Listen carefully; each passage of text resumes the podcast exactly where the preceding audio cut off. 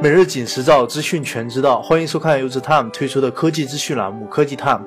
据外媒报道，任天堂旗下的首款增强现实游戏《Pokemon Go》一炮而红。以美国市场为例，该应用上线仅一天，其下载量就超过了另一款热门应用 Tender。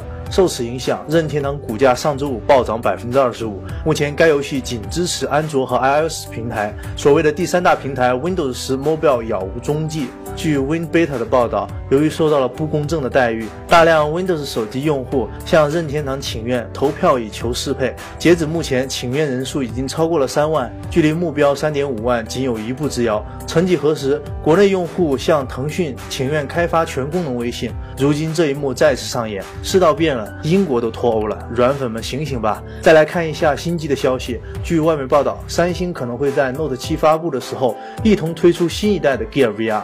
目前，一款型号为 SM R 三二三的设备现身印度进出口网站 Zalba。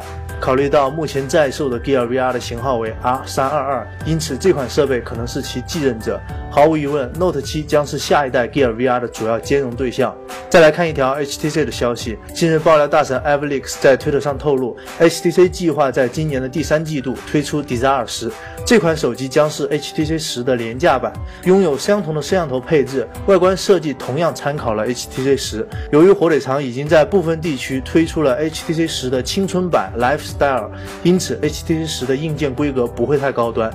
按照火腿肠的尿性，其低配高价的定位策略应该是板上钉钉了。高端市场遭遇滑铁卢，迫于无奈，HTC 只能在中低端市场寻求走量了。君不见友商的销量已经突破了一亿台。本月底，红米手机将迎来发布三周年的日子。在这个节点，网上曝光了疑似红米手机的宣传海报，其代言人刘昊然手持一台闻所未闻的红米新机。